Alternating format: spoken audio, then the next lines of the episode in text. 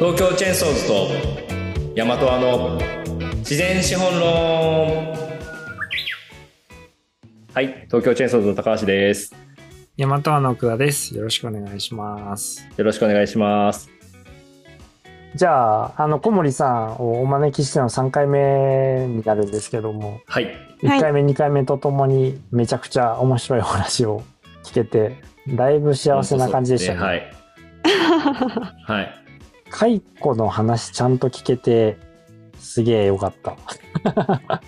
いや本当ですね。なんかやっぱ自分でしかもちゃんとやった経験のある人からその話が聞けるのは貴重ですよね。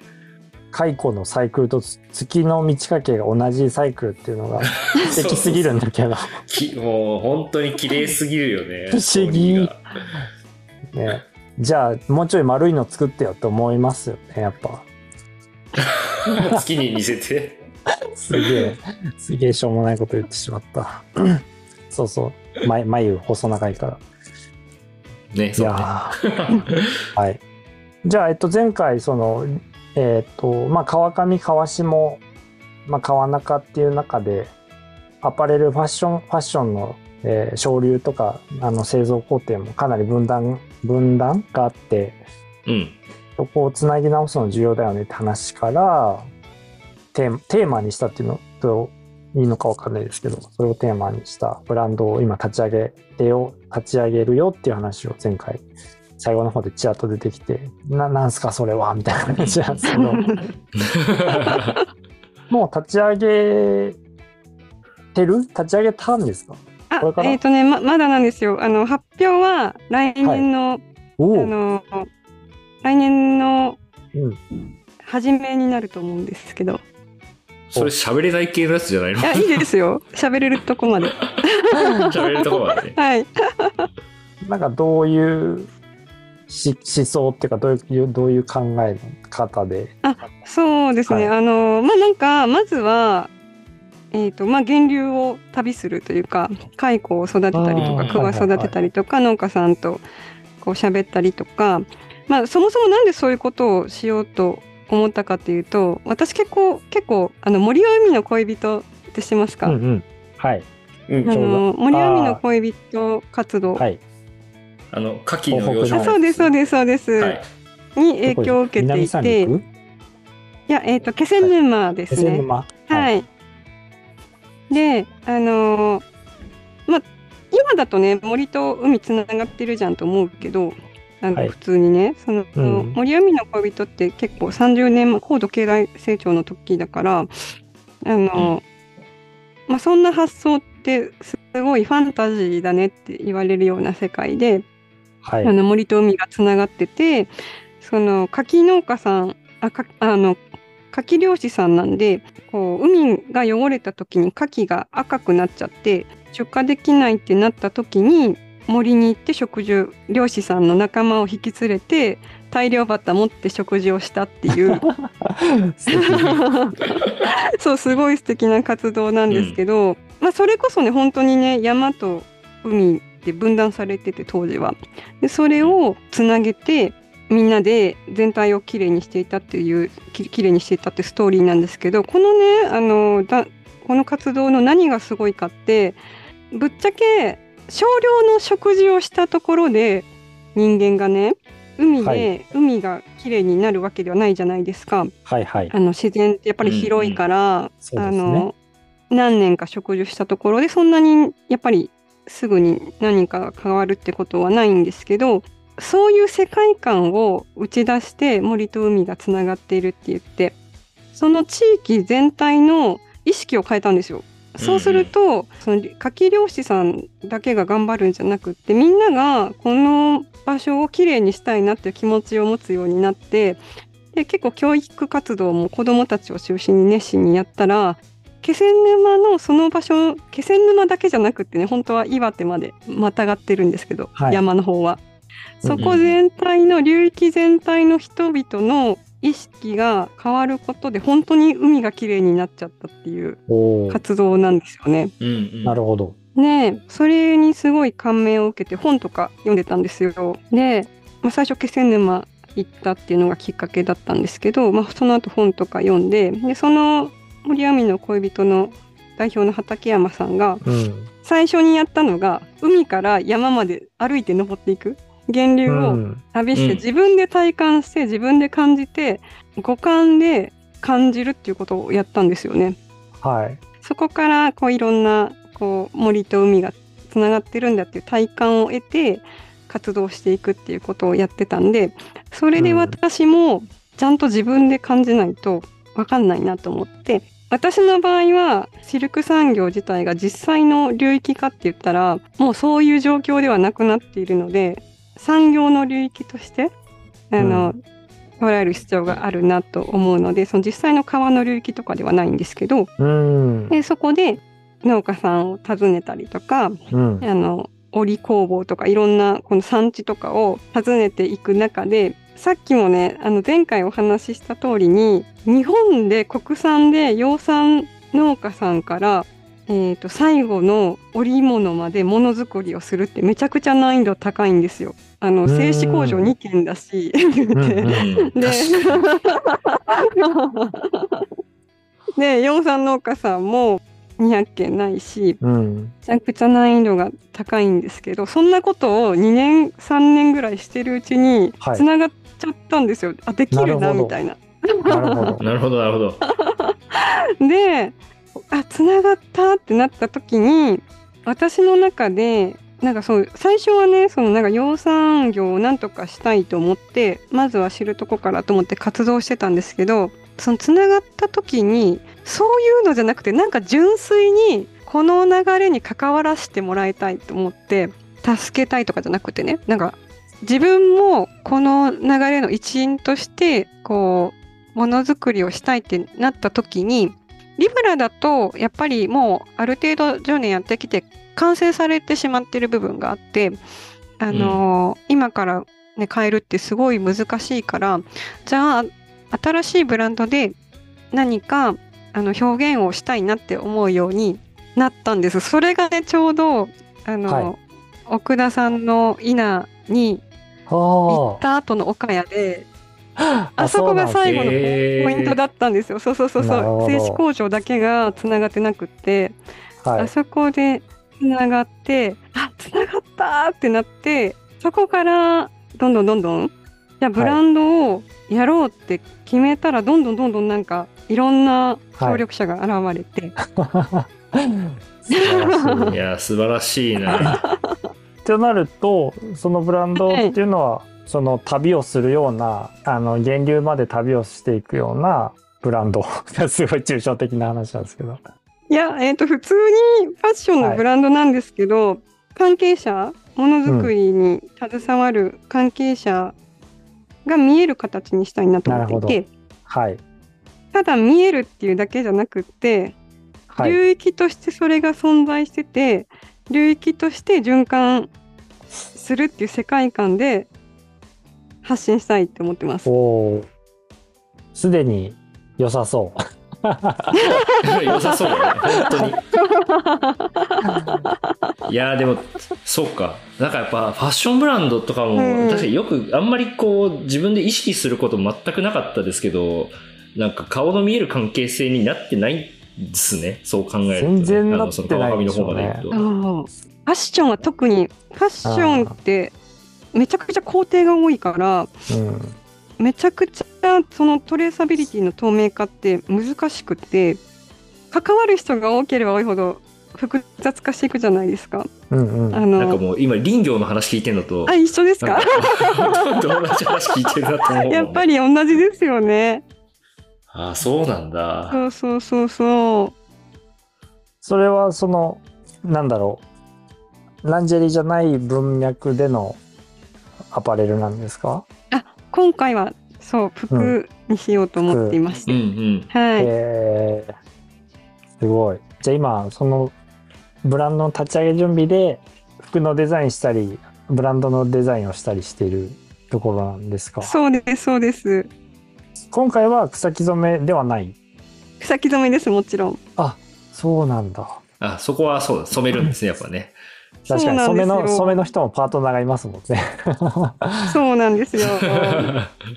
でちょっとやっぱりあ、はい。の面白い染めに、ね、リブラではできなかった染めの技法とかいろいろあるから、はい。うん。ちょっと楽しい染めにしようと思ってます。それくすうんと、技法っていうのは、その、木染めの中での技法ってことですか？そうですそうです草木染めの中の絞り染めとかうんうん。板締めとかなんかいろんな技法があるんですようん。へ草木染めえ。って。それってね多分あの、まあ、世界中にあるんですけどはい。あの日本の結構特色があるというか板締め絞りとかあの帽子絞りとかいろいろあるんですけど、うん。そういうーんあの特徴を生かしてちょっと海外にも展開していきたいなと思ってます。ですよね。めっうん、ちゃいいね。えー日本特色、日本特有の染め方なんですね。特有というかねその世界中にあるっちゃあるんですけど日本らしさとかあと繊細さやっぱり丁寧さとか繊細さとか、うん。うん。いろんなその日本らしさがあるんですよね。うん。もうめっちゃ今から完成品見たい。あちょっとまだ先なんですけどぜひ見てくださいできたら。まあでもあっという間っすよね。きっと一来年。来年だったらねうんなんてもうすすぐ来ちゃいそうだもん。すぐ。すぐ来ちゃいますよね最近。最近ほんとすぐ来ちゃう。来年が。動いてるとね、早いよね。早い早い来年の1、2月ぐらいに発表されるんですね。だと思います。ああ、まあ大体押しますもんね。大体ね。最後絶対1ヶ月ぐらい押すもんな。爪の段階で僕ね。の場合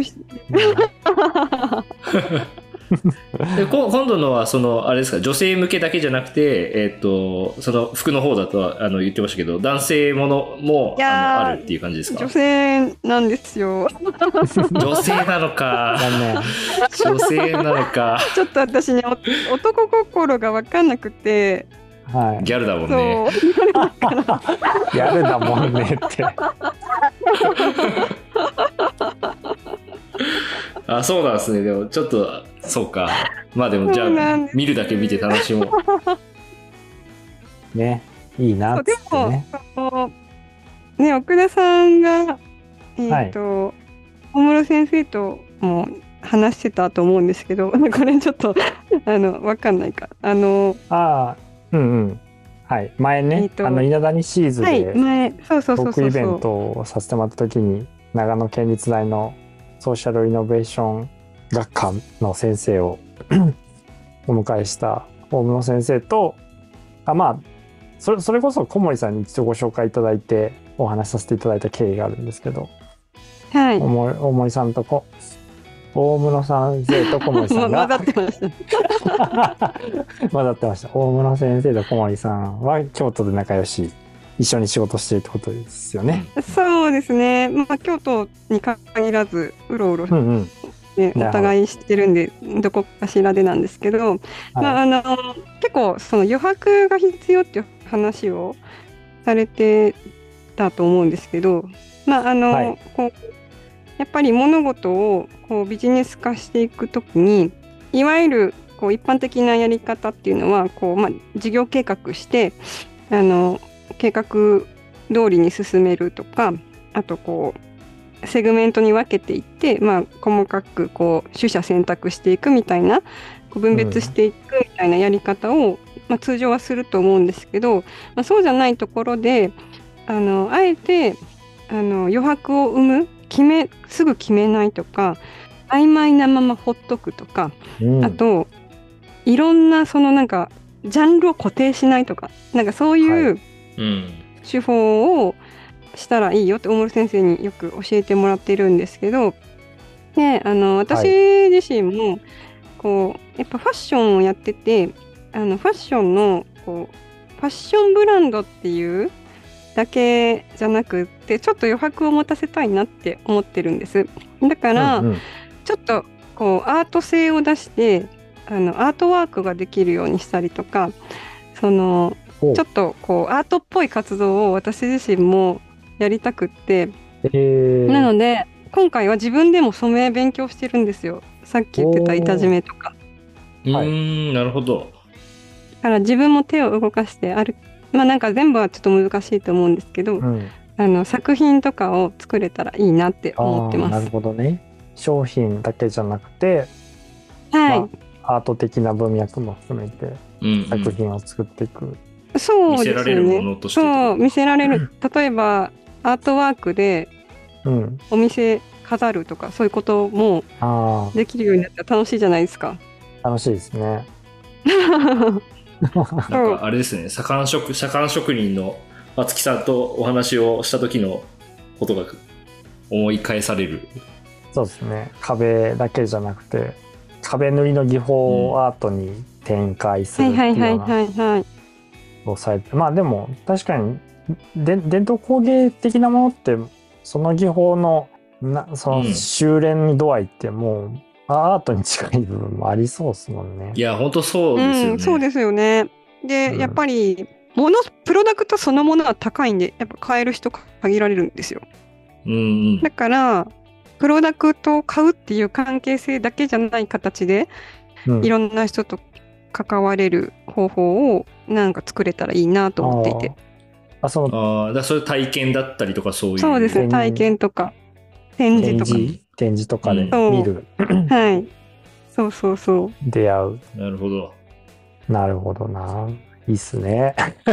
でも確かにそうすると、なんか、妖怪影響しそうな感じは確かにしますよね。なんかその、服っていう、アパレルっていう文脈だけでやってたら確かにその着るっていう行為でしか繋がれないけど、なんかそのアートとかっていう文脈だとその内装の装飾に使っていくとか、あの、なんかやっぱりその飾、飾るとか、あの、そそういうところに行けるから、そうなんですよ。やっぱ、そういう、うん、そうそ。そうれすごいいいですね。やっぱ服買うっていう関係性だけだと難しいんですよね。そういうあのちゃんと日本製のもの全部使って循環させるって。うんでもそれだけじゃない関わり方をちゃんとこうブランドとして持つっていうことがすごいあのメッセージも伝えやすくなるしそっちの方がただ服を売るよりも、アートワークを通しての表現とかの方が多分メッセージも伝わりやすいしなんかそういう形で、こう流域の循環をちゃんとん皆さんに伝えれるようなメッセージ性を持つためになんかいろいろそういうアートとかもやってみたいなと思ってます。それがいや、めちゃくちゃいい。さっきの森は海の恋人でいう、なんかいろ、ちょっとずついろんな人の意識が変わってって、なんか川上川下の関係性が気持ちよくなっていく場所があるみたいなのができたらいいですもんね、すごく。そう、そうなんです。そうなんです。いや、すごいわかる。結局なんか、なんだろう。一つの物事で何かを変えることはすごく難しいんですけど、それがきっかけになって波紋のように広がっていくようなことを考えた方がいいですもんね。そうですね。それなんかのアウトプットがね、か美味しい牡蠣だったっていうのがいいいいんでしょうけど。うん。いやー、もう、すごいわかるな。もうなんか、ね、奥田さんのところも僕たちのところも多分そうだけど、やっぱり経済合理性とは逆行した動きを全員してるじゃないですか。全員、間違いない。間違いない。いややっぱやっぱそそこで、だからその経済合理性の中で戦おうというか、そ、そこの文脈に最後の乗ろうとしても乗れないから、本当に。やっぱりね、ね、そこはいろんなところの視点を取り入れて、あの、やってることを伝えていくみたいなところがね、やっぱりそのメッセージとしてもうん。伝わりやすいんだろうなって、本当に思いますね。そうですよね。いかにね、関われる人を増やすかが重要ですいや、ね。本当そう。いや、本当そう思います。だから僕ら、僕らもなんかすごいどうやってその関係性を作っていくのかみたいな一時期すごい考えてて、うん。だそそれこそ多分消費者と生産者の関係性みたいなのが微妙だなって思った時になんか生産者と暮らしてなんていうんですかバトンでつながるようなものだといいなっていうのを思ってたんですけど、うん。その最終ランナーである暮らし手の人がその商品を持った人がみたいな関係性だとどのチームのものづくりのランナーになりたいんだっけみたいなのがこう考えられるといいなその受けて終わり商品を買って終わりじゃなくてうんうん。関係者になってほしいなってすごく思ったんで、なるほどね。うんバトン、バトンだから、もう、だから渡してくれる人もちゃんとわかるってことね。そうそうでバトンだったら捨てるんじゃなくてまたね第一走者に戻すみたいなのが ね、ポイってしたら怒られるじゃないですか。うんゴールしてポイってしたら、おいってなるから、うんうんまた次のランナーに返そうねって。そのやっぱどんだけエシカルなもの売ってエシカルなもの買ってくれる消費者が増えたとしてもやっぱり生産側がそれだと変わらないですもんねあんまりうん。物を買ってもらうだけじゃ。そうですよね、確うかに。んうん。ああ、本当そうですね。いやなんかよく、その、まあ、さっきの経済合理性の話じゃないないですけど、うんその、儲かるビジネス、儲からないビジネスっていう時に、なんでこう環境にいいことって儲かんないんだろうみたいなのって結構 謎な疑問じゃないですか。謎ですね。うんみんなそこ苦労するもん、一番。めちゃめちゃクロス。でそこになんかまあ脈々と続くどっかでの収奪構造みたいなのをを無視無視といううんかそれをなくすと利益構造が破綻してうん全全然利益でなくなるみたいなのが、まあ、い今なんだと思うんですけど、まあ、それを超えうんないとなーって超え超えたいよなーって日々思いながらやってるけどそこの部分が難しいですよね。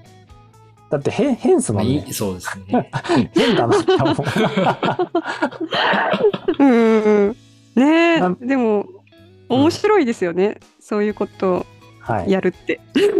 やめっちゃ面白い。もうね、面白い。もう本当に面白い。も う面白でしかない。僕らは業を背負って生きてるもんね。絶対に。そうそう、絶対そう。うん何かね、そう、他の人が背負わなくていいものを勝手に背負って、勝手に頑張って。でもなんかあのすごい大変だと思うんですけど同時に享受してるものも多いんじゃないかなと思ってて、はい。あのうん。だからこういう関わりのある、うんなんかこういうコミュニティの関わりだったり、うんうん人のつながりだったり、うんこう何かしらこうちゃんと受け取ってるものがあるから続けられるっていうのもあるんだろうなって思います。いや、めっわかる。ちゃありますね。楽しいですもんね。楽しい。い楽しい。それ、でもこ、小森さん多分その、その10年くらい、その、あの、なんですか、えっ、と、独立して、はいえっ、と、リブラ立ち上げられてから、もう長いこと経ってるから、あれかもしれないですけど、僕もその転職してまだ2年目なんで、なんかやっぱでかい企業にいたら、このつながり絶対できないなって思いますもん。そうですよね。うん、もうぜ、もう絶対になんか、そう、そういう業界外のつながりとか、なんかその同じ思考の人たちとのつながりとかは、やっぱりそ作、まあ、作りづらい、まあ自分が作んなかったってだけなのかももしかしたらするかもしれないですけど、でもやっぱりそういうコミュニティみたいなものとか、その、まあ、半ばそういう人たちで一緒に頑張ろうとか、こう手を取り合って、こう一緒に前に進もうみたいな、あの、機運っていうのは、こっちに来るとすごく感じるし、まあそれがつながりとしても、なんか、あの、こう自分もそこに入れて幸せみたいなところもあるし、なんかやっぱ楽しいっすよね。そうですよね。みんなやったらいいのにって思いますよね。思う。思う。そう。それめっちゃ大事ですよね。みんなが、あまあ全員は無理かもしれないですけど、やっぱり多分僕たちがそういうのやった時に、割とじゃあ買うもの、普段買うもの、ちょっと知り合いから買いたいなとか思ったりすると思うんですけど、なんかそういうのが一旦大事ですよね。うん 一旦そこの支え大事だなってすごい段大事。思ううん。でもなんか本当なんだろう。簡単には言えないんですけど、あ、なんていうんですか、こっち面白いよって、そ最最初に小森さんが、あの、アパレルだけでも大変なのに、アパレル、エシカルアパレルなんてもう20区、30区だみたいな話を してたんで、多分大変なんだと思うんですけど、だけど、なんか、この間フォレストカレッジで来てた、や、やった時に、すごい楽しい、楽しいですよって、仕事もめっちゃ面白いしって話をした時に、楽しそうですねっていうことを大学生の子が言ってくれて、まあでも、きっと大変なこともあるんでしょうけどって言われて、で、その時考えた時に、うーん、まあ、ないなって思ったんですよね。なんか、大変なことはもちろんあるんですけど、でも、うん一番大変なことって、人間関係の中で、どうしようもなさみたいなのを抱えて生きてる状態な気がしてて、うんなんかそういう、今やってる仕事の中で関係する人たち気持ちいい人多いし、大変なことってそういうことじゃなくて、もっと、ななんだろう。そういうことがないっていうのは全然大変じゃないんじゃないかって思思い出して。大変なこと。ないかも。わかんない。僕は大きい企業で働いたことないから、あの、また聞きとかイメージの世界だけど、むっちゃ大変そうだなって思う。まあそうね。でも確かにやっぱりこっち側来てから働く辛さみたいなのは一度も感じたことはこの2年間ないから。めっちゃいいじゃないですか。素 それ青木さん、青木さん喜ぶな。社長嬉しいよね。そんなん言われたら。それはでも本当きっとあるだろうなって、そう思うね。だからなんかそれもイメージじゃないですか。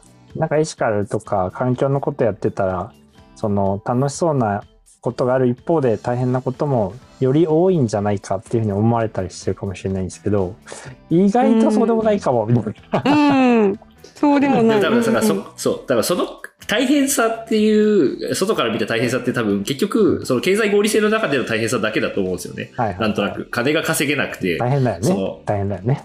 そうそう、そういう意味ではそうもちろん大変なんだけど。なんか、だからそこだけじゃないですか、逆に言うと。逆に言うとね。間違いないです。間違いない。そうそうそう。そこぐらいしかない。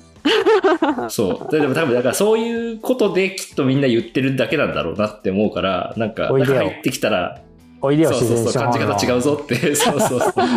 おいでよ自然資本へっていう。いいなそうっすよね。でも流域の関係者になろうみたいなこととか。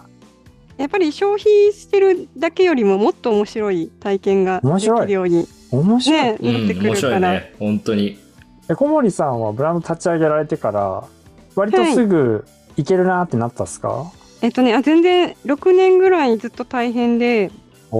でも6年経ってから私その今の経済システムの中で何とかしようと思うんじゃなくってもう本当に自分が幸せなやり方をしようと思ってそれまでずっと東京でゴリゴリやってたんですけどうんうん。一旦全部手放して受注生産のオンラインにしたんですよ。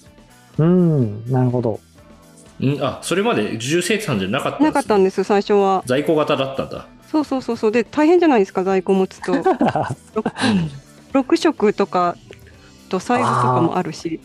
大変。すごい大変で。そうそうそうそう、でちょうどなんか東京であのお店持とうみたいな話になった時にもう本当に一等地の自分がすごい憧れてきたようなお話をいただいた時に計算したんですよ。かかる費用、はい。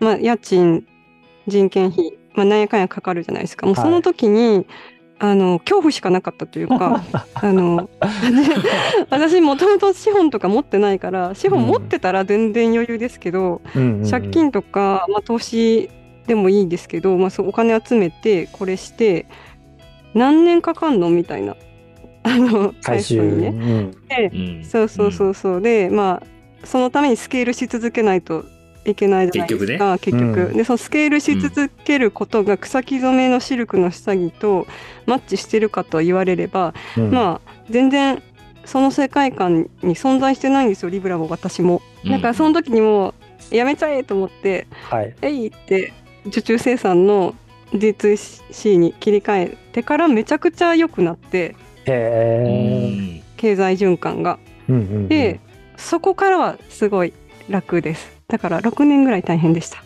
すごい。素敵な話やな。なるほど。受注生産にしたのはそういう理由があったんだ。そうそうそうなんかあのエコねなんか在庫あ消化率100%だから捨ててませんよっていう言い方もするんですけど、でも どっちかといえば自分が在庫持つのがしんどかったっていう気持ちから始まりました。